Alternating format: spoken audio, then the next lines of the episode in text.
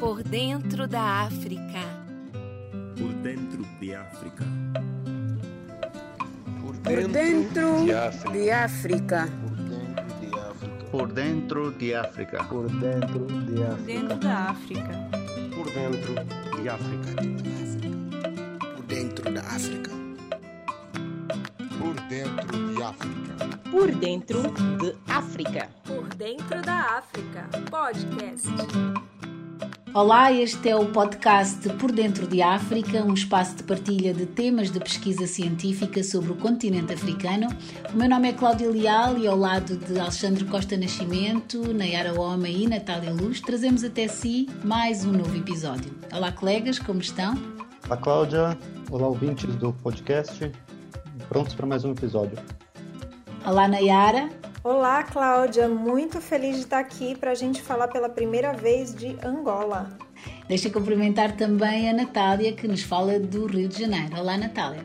Olá, Cláudia, colegas, ouvintes, o nosso convidado que está no continente africano e vai conversar sobre uma pesquisa que aborda a reconciliação nacional, como a Nayara lembrou, em Angola.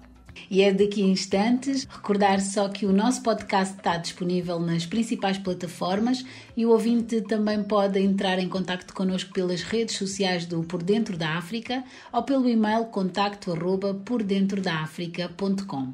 Hoje, como já foi anunciado, a nossa conversa leva-nos pela primeira vez a Angola.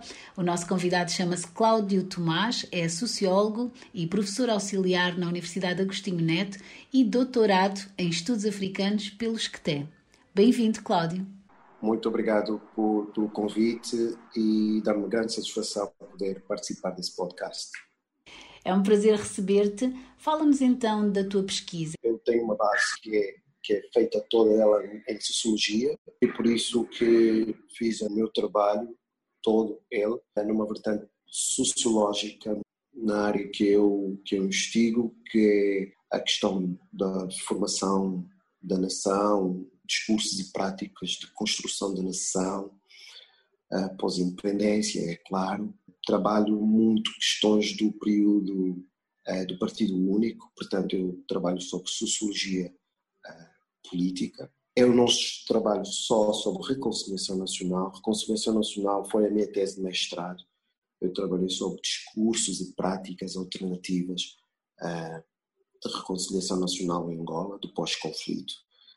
Como vocês sabem, Angola viveu longos anos de, de conflito armado.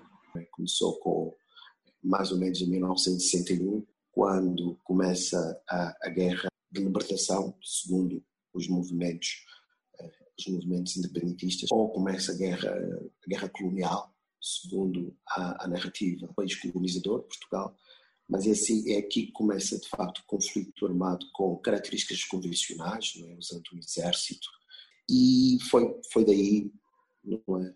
até, até mais ou menos 75 em que começa o conflito, que a literatura hoje designa como guerra civil, e começa a guerra civil entre o MPLA e as outras forças oponentes, não é, a UNITA e a FNLA, que levou, levou outros, outros anos e só é, conflito que só terminou em 2002. Portanto, Angola só está em paz, só está sem guerra, só está sem conflito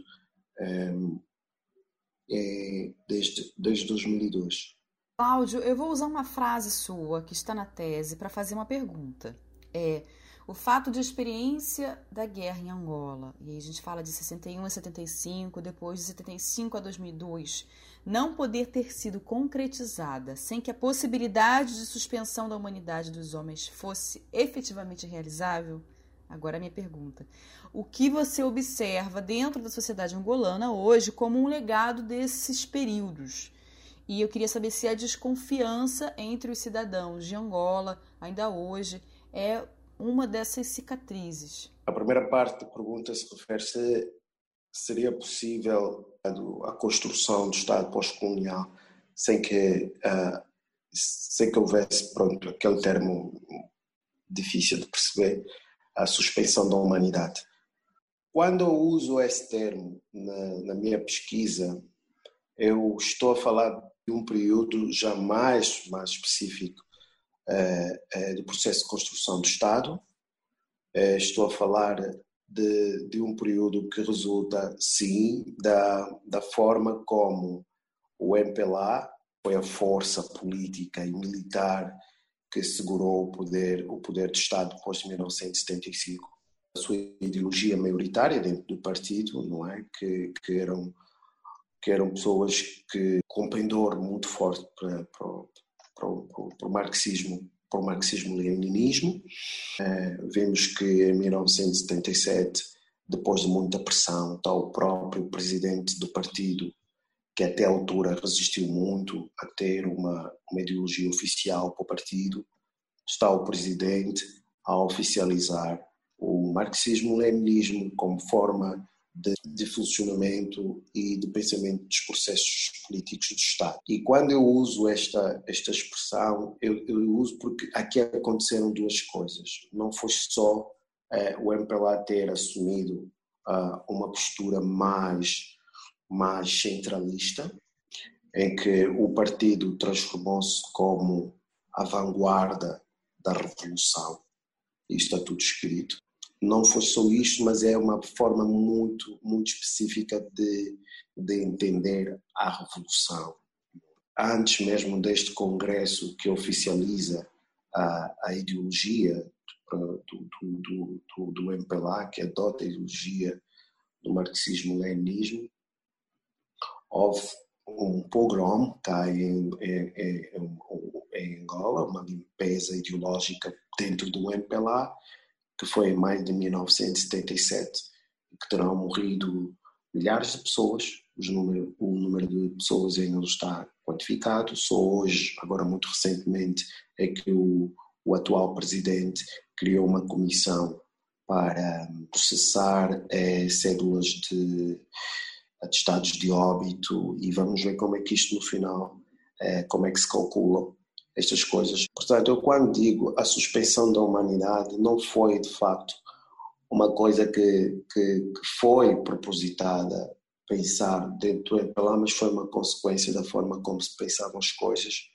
em função da, daquela, daquela ideologia, ideologia revolucionária. Estava a decorrer uma revolução, a revolução era incontestável, a revolução levava o povo, iria levar o povo para o caminho da felicidade, do progresso, e por isso não havia por que contestar.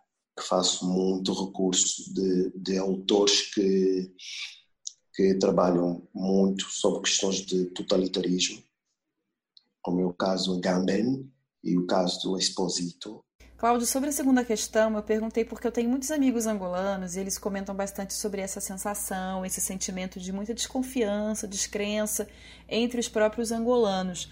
Você, como sociólogo, é, como é que você enxerga essas feridas nos dias de hoje, que são também feridas provocadas é, pela experiência da guerra? Sim, é bem possível. Faz parte de, de todo o processo de guerra, de todo o processo de violento que tem, que tem como necessidade de construir inimigos, não é? E havia aqui as forças, haviam três, uh, até 75, haviam três forças políticas que tinham elas e um, que combateram, que combateram uh, o, o, exército colonial. Contudo não, foram, no, contudo, não foram desmobilizadas na altura das da, mesmas táticas, o mesmo, o mesmo discurso do, de violência, de brutalização do inimigo, de construção do inimigo, foram continuar a ser usados, não é? Quer, quer contra uns, quer contra outros. E, e o país ficou, de facto, retalhado, não é? O, o MPLA tem uma, tem uma área de influência que, que é muito aqui o litoral é, de Angola, que vai mais ou menos do Kwanza, do Kwanza Norte, do Zaire até, até ao, ao Namibe, e depois temos uh, outras, por exemplo, a FNLA que, que dominava muito o, o Nordeste angolano, e depois temos a UNITA que dominou muito o Sudeste angolano e, e que conseguiu de facto ter aí muitas, muitas afinidades com, com uma imensa, um imenso setor popular. Eu, eu próprio lembro que em 92 começaram as negociações de paz entre o MPLA e a UNITA, e a UNITA pode finalmente uh, regressar às cidades. Eu sou de Luanda, eu me lembro que ao lado do, do prédio em que eu vivia uh, havia um, um, um, hotel em que estavam hospedados uh, alguns dirigentes políticos da UNITA e que tinham os seus guarda-costas. É? Eles vieram chegaram a Luanda ainda com armamento de guerra e nós ficámos, nós, miúdos, eu tinha 13 anos, nós ficávamos, e os meus amigos também, ficávamos muito, muito surpresos, ficámos muito surpreendidos a olhar para, para o pessoal da UNITA que afinal tinham formas humanas, não é? Nós, nós fomos tão intoxicados durante os anos de guerra que nós pensávamos que o pessoal da UNITA não tinham formas humanas, eram alienígenas, não é?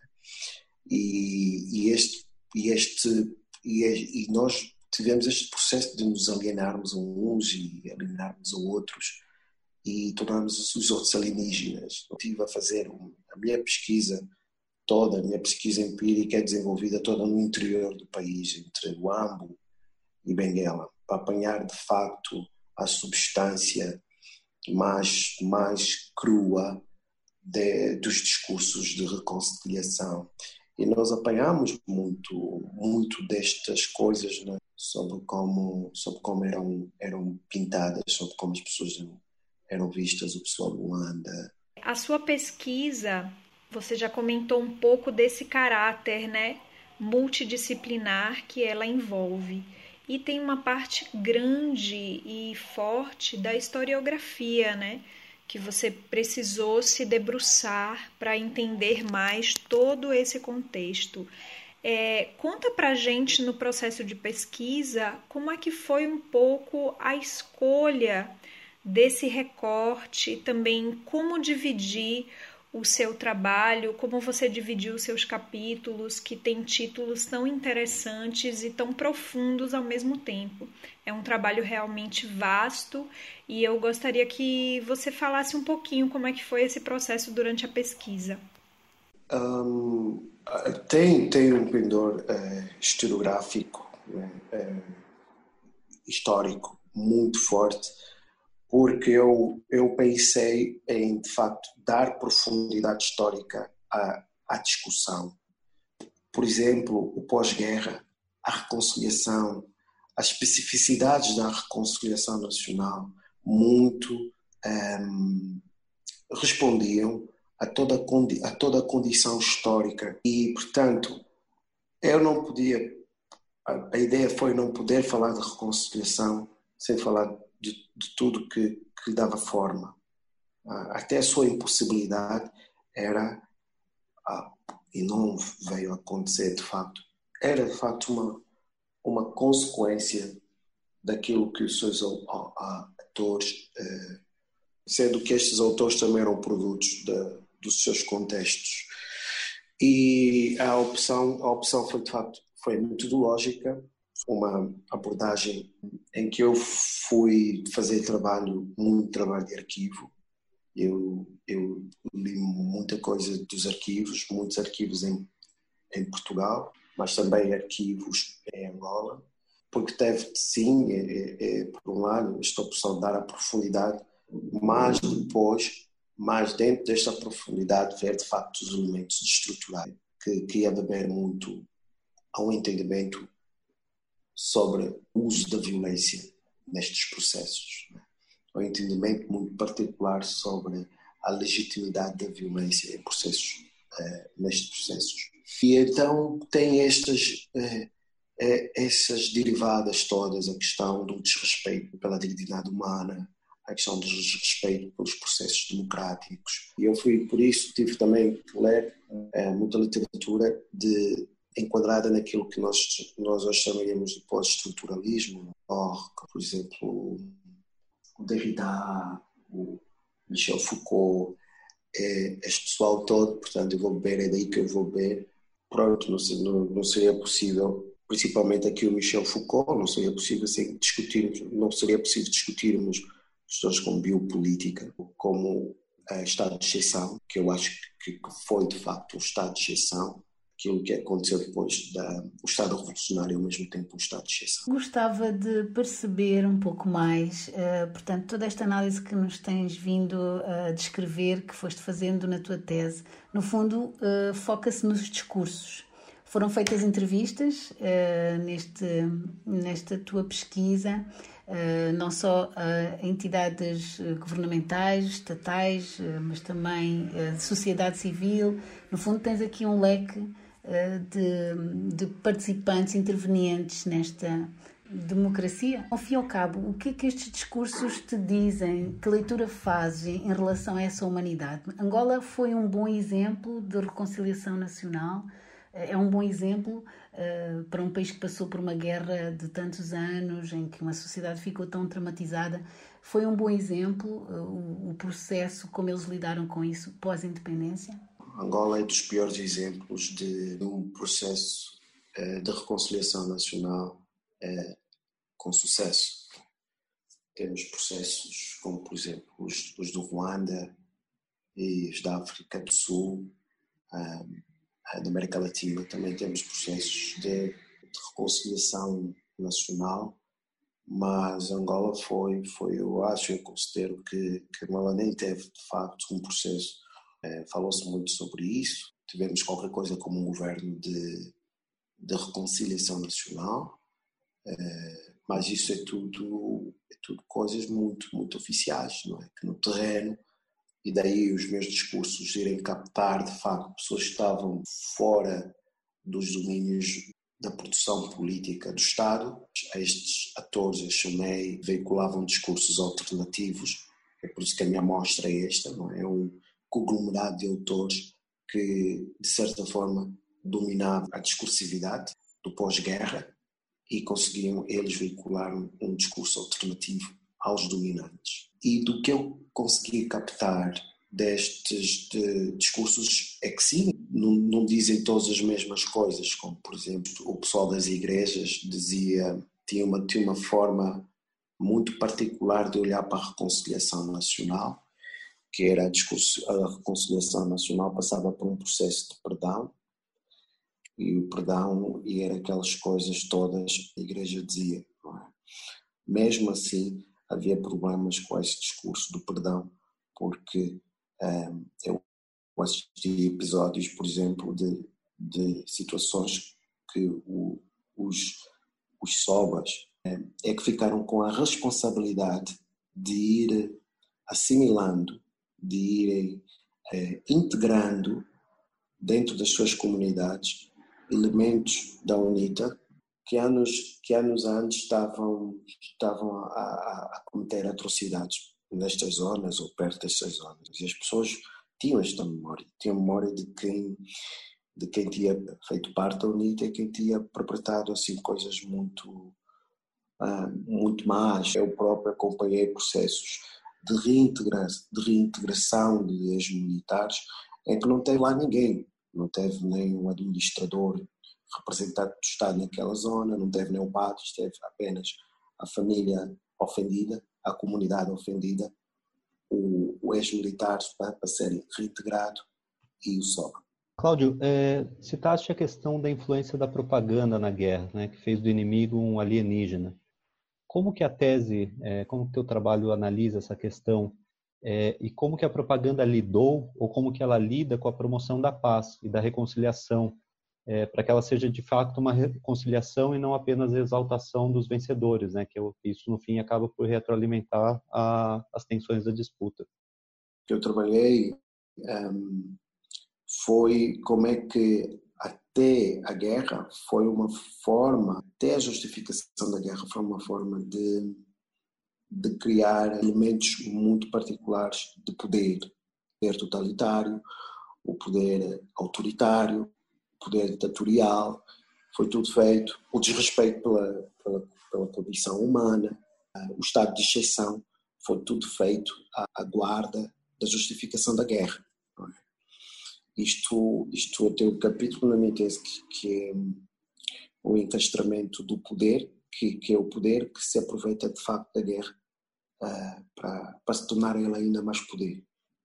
Sobre como é que estes esta questão, como você diz, da, da, do reconhecimento deficiente do, do ex-inimigo sob o discurso da paz é que houve de facto um vencedor em Angola. É por isso que ainda durante muito tempo, mesmo depois da guerra, as formas ah, autoritárias de produção do Estado continuaram intactas. As estruturas de, autoritárias do, do Estado continuaram intactas depois da guerra. Houve uma força vencedora que, que, que se impôs absolutamente sobre todos os processos de produção do Estado e até, e até da sociedade também. E eu acho que também ali vai buscar isto tudo acontece porque de facto existiu uma guerra e as pessoas estavam muito cansadas. Se calhar deve ter sido um, um acordo, um acordo coletivo em como antes um poder totalitário e, e ditatorial do que do que a guerra outra vez. A problemática do pós-guerra é tratada por diversos autores, diversos escritores, né? Como os cidadãos geralmente precisam de uma ajuda para reerguer-se, né, enquanto sociedade, e que muitas vezes faz com que eles caiam na armadilha de alguma dependência, ou dependência de agentes externos, ou dentro do próprio país de alguma força específica. Nesse contexto da violência, queria trazer uma, uma frase de Akili Mbembe no seu texto Políticas da Inimizade. A violência pura e ilimitada nunca esteve livre de uma possível cegueira. Eu queria saber, a partir das suas análises, se você vê que estes agentes que atuaram na guerra com tanta violência e talvez de uma forma um pouco cega, eles estavam preparados para o período pós-guerra, complementando, ou estavam apenas realmente visando a tomada do poder? Eu não li este livro ainda, uh, Políticas de Amizade, do, do Mbembe. Sei que, eu acho, sei que já está traduzido para português. Eu ainda não li eh, este livro. Um, ehm, mas eu tenho acompanhado toda a, a publicação do Mbembe destes últimos 10 anos, tenho lido tudo, e, e sei que o Achille Mbembe lê bastante é, as ideias de, e, e, e, trabalha bastante com as ideias de Foucault e da Hannah sobre se estes, estes atores principais da, das guerras das, das, e da guerra e do conflito armado em Angola eh, estavam preparados para paz ou, ou se era só uma questão de poder? é, eu acho que sim, que foi na questão angolana, foi, acima de tudo, a, a questão mais importante. Né? Primeiro o poder e depois o resto. E quer um, quer outros, uh, batiam-se unicamente pelo poder. A leitura que eu faço em Angola é que sim, é que, é que a, guerra, a guerra termina nas condições em que terminou, portanto não houve, não houve uma negociação de paz, como por exemplo em Moçambique, em que a Frelimo e a Renamo uh, tiveram um acordo de paz efetivo e o vencedor que tinha de facto um entendimento sobre o Estado, sobre o país, sobre a sociedade civil, sobre a sociedade de facto problemática. Agora não sei, que agora vai se desmantelando aos poucos.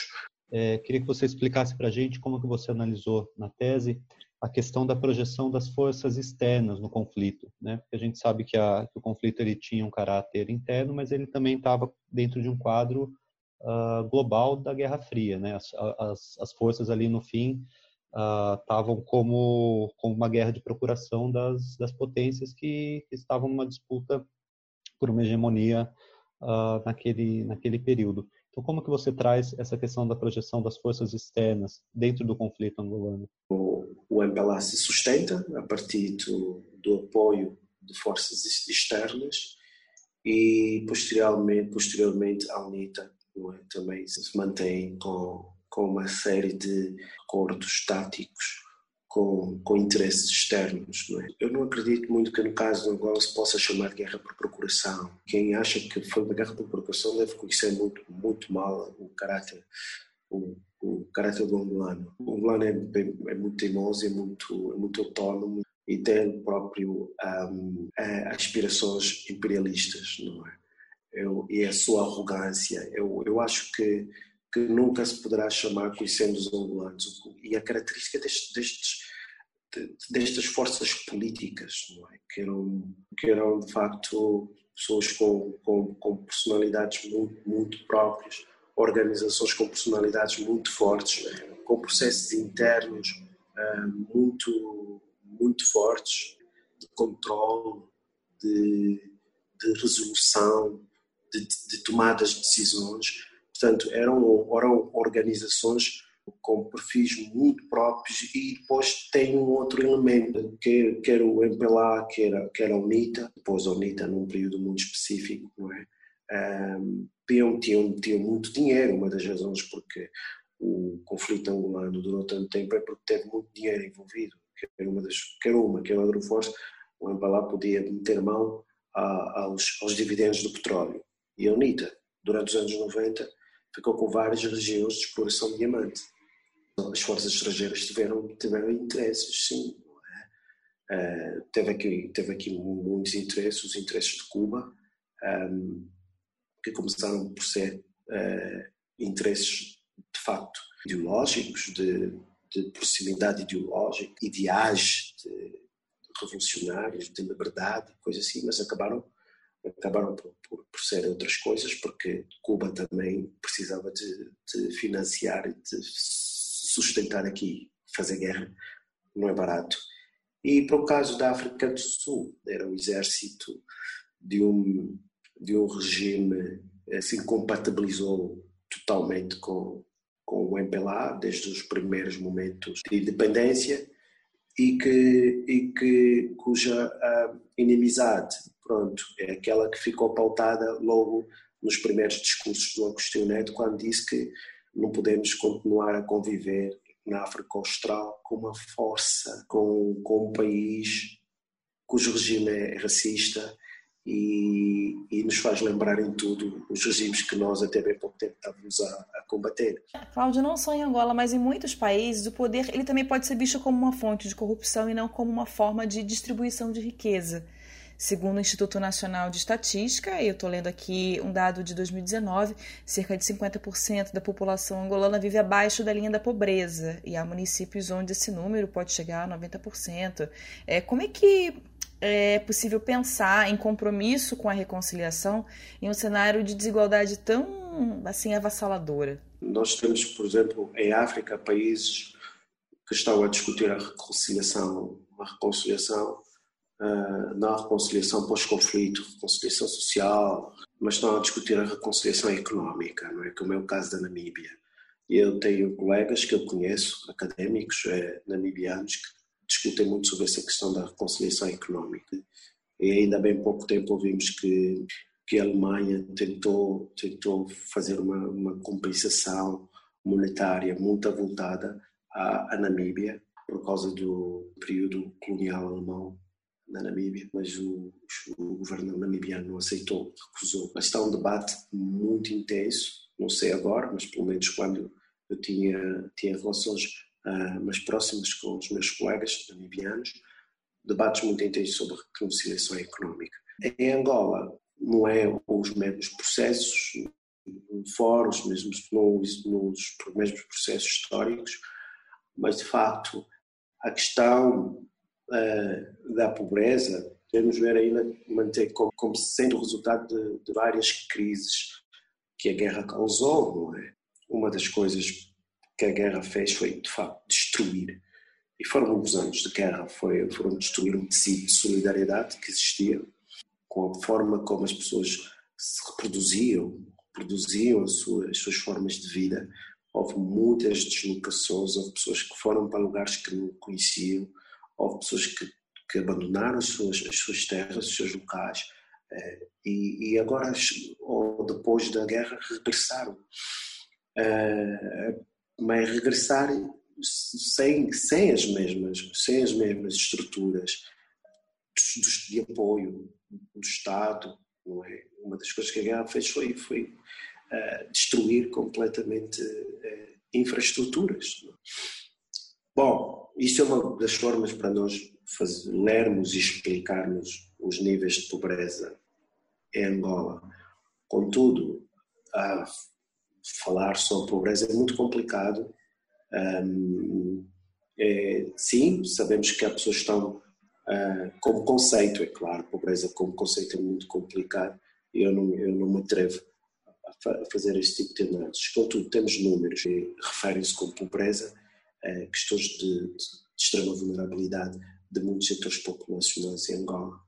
Um, várias razões. Uma delas é o Estado centralizado, que leva e burocratizado, que leva muito tempo até chegar, até chegar a, a, a, a questões de mecanismos de assistencialismo efetivo, mecanismos de, de, de suporte e de sustentação destas pessoas que estão completamente distantes do Estado e outras das razões é estrutural. O Estado, o Estado eh, não, não está lá, não está em muitos sítios ainda, não é? O Estado não está estruturalmente em muitos sítios do país e, portanto, mantendo estas, estas pessoas, de facto, numa relação muito vulnerável com, com as instituições e, por sua vez, numa relação muito vulnerável com as suas formas de, de produzir sustento naquelas zonas. Cláudio, eu trouxe essa questão para a atualidade porque nas últimas décadas Angola se tornou um dos maiores produtores de petróleo do continente africano. Ficava ali brigando com a Nigéria pelo primeiro lugar. É, e foram 38 anos é, com o mesmo presidente no poder, nesse período que o país se tornou um dos maiores produtores é, de petróleo da África. Por isso que eu trouxe essa questão para a atualidade, para a gente lembrar desse cenário, que é um cenário de muita desigualdade hoje de como é que, como é que uh, os dividendos do petróleo uh, serviriam para, para esbater as questões de desigualdade, para esbater a, a pobreza, é, é, um, é, um, debate, é um debate muito longo para se fazer, não é? O, o, o problema é que com, com o regime que, nós, que se impôs depois da guerra, com aquelas características, com, com o que se transformou durante a guerra, e a sua estrutura é, construída eh, para, para, fins de guerra era completamente impossível fazer fazer um país mais igual, mais democrático, com menos com menos problemas de, de pobreza e com, e com, com escolas e com hospitais era era completamente impossível. Eu não estava a ver um regime como aquele fazer fazer coisas diferentes daquelas daquelas que fez por um lado. Por outro lado, um, o partido de poder, e, e, você citou o nome de, de, do líder do partido de poder, Eduardo Santos, fez, fez, uma, fez uma opção tática de, de manutenção de poder, em que, em que tinha sobre a mesa duas opções importantes a fazer, ou desenvolver o país ou enriquecer uma elite sedenta de, de dinheiro, não é? Acho que ele foi pelo caminho mais fácil, é a única leitura que, que eu consigo fazer, porque de facto desenvolver o país daria muito trabalho. Criavam aqui outro mecanismo de solidariedade, aquilo que os ingleses chamam na literatura de trickle down, que é encher o pote e ver o pote depois de estar cheio a escorrer para, para aqui para os mais pobres. Eles optaram por uma abordagem de trickle down para ver como é que isso resultava. O problema é que não chegou dinheiro para todo mundo. Mas pronto, foi, foi, uma, opção, foi uma opção política. Que vemos agora que, que os resultados não foram, não foram aqueles que foram muito piores do que eles que se esperavam. Tu partiste como hipóteses da tua tese eh, a possibilidade destas forças políticas que procuravam independência terem ou não copiado um pouco essa administração colonial e implementado depois na sua governação esses traços. Ou então que os governos eh, independentes, eh, pós-independência, eles próprios tivessem criado ou não essas formas de, de governação. Qual é a tua conclusão, no fundo? Porquê que Angola hoje tem essa experiência de humanidade nessas várias áreas? Perco muito tempo na minha tese, mais do que aquilo que era, que era suposto. Perco muito tempo a falar sobre o regime colonial. Porquê? Porque é, é o regime colonial que deixa a porta da violência aberta e depois ninguém fecha. Né? Assim, para dizer de forma mais, mais alegórica, ninguém fecha a porta da, da violência. E eu pergunto, porquê que a violência porque é que a guerra durou tanto tempo no, no contexto angolano. É? E, e, a hipótese é de que a porta foi aproveitada, a porta aberta deixada pelo colonialismo, ninguém a fechou. como nós sabemos, e como muita literatura diz e fala, é? os sistemas coloniais não, não criam não criam estruturas de, de, de democráticas, é? nem estruturas eh, de, de, negociação sobre dignidade humana, não são bons, bons exemplos de, para, para, para, se discutir espaços, esferas de civilidade e, e, e de liberdades civis e, e de direitos. Perdeu-se aquele todo, toda uma estrutura colonial que, que era fácil usar para, para, para o que veio a seguir. Usou-se os mesmos, os mesmos métodos, a mesma lógica, o mesmo discurso. Ah, e foi por ali à frente, não é? O facto de não. De, o desrespeito pelos direitos, eh, pelas liberdades civis, pelos, e mesmo pela dignidade humana, não é? Ninguém nunca quis falar disso e é por isso que foi fácil, de facto, erigir um Estado que tudo, em tudo se parecia com o Estado de exceção, porque o sistema colonial é, na sua base, um Estado de exceção. Por isso foi fácil pôr-se um Estado colonial e ter durado tanto tempo. É? É, e ter durado, no fundo, algumas de sistemas coloniais mantiveram-se e por questões de estratégia e por questões de oportunismo, muitos líderes africanos decidiram não mexer em nada. Ela encontrou aquilo como, como, como encontrou e aquilo beneficiava a quem estivesse lá naquela, naquela cadeira de ouro, para que fechar a porta? Não é? Bom, estou aqui a dizer, essas coisas foram muito simplistas, mas é isto, não é? Que o sistema colonial, de facto, criou é, é, é a possibilidade para que e aqui, como eu, como eu faço a minha conclusão, não é? Que, que é extrapolar, é uma tentativa, é um exercício que a ciência deve fazer, uma tentativa de extrapolar aquilo que nós, nós concluímos, para, sei lá, disto, extrair supostamente o teorema. É? Que em casos, em casos em que exista, em situações em que exista um regime colonial, é provável que o regime que lhe suceda seja, em, algum, em alguns aspectos, muito parecido. Muito obrigada, Cláudio, pela, pela apresentação da tua tese de doutoramento e pela oportunidade que nos deste de conhecer um pouco mais sobre a história e sobre Angola. Eu é que, eu é que agradeço a vossa, a vossa paciência e, e, as perguntas que me foram colocadas. Eu eu fico surpreendido, pronto, nunca tive, depois de, de, ter escrito a minha tese, eu nunca tive, oh, não voltei a ter a oportunidade para revisitar estes, eh, estas questões. Estou, estou agora a olhar para partes, apenas partes muito específicas da tese e não no seu, no seu conjunto. Obrigado por, por esta oportunidade e que vocês, que vocês me deram e pela conversa. Obrigada a nós, mantém-te aqui conosco. Nós vamos agora passar ao nosso momento cultural com a Nayara Homem. Obrigada, Cláudia. Hoje nós vamos conhecer um dos nomes da música angolana da atualidade. Sugestão cultural. Aline Frazão é cantora, compositora, guitarrista e produtora. Ela nasceu e cresceu em Luanda e após rodar o mundo com sua música, construindo ricas parcerias musicais e gravando seus discos fora do país, retornou a Angola em 2016, onde vive atualmente, em Luanda. Cada álbum ela busca explorar novos universos e abrir novas janelas musicais.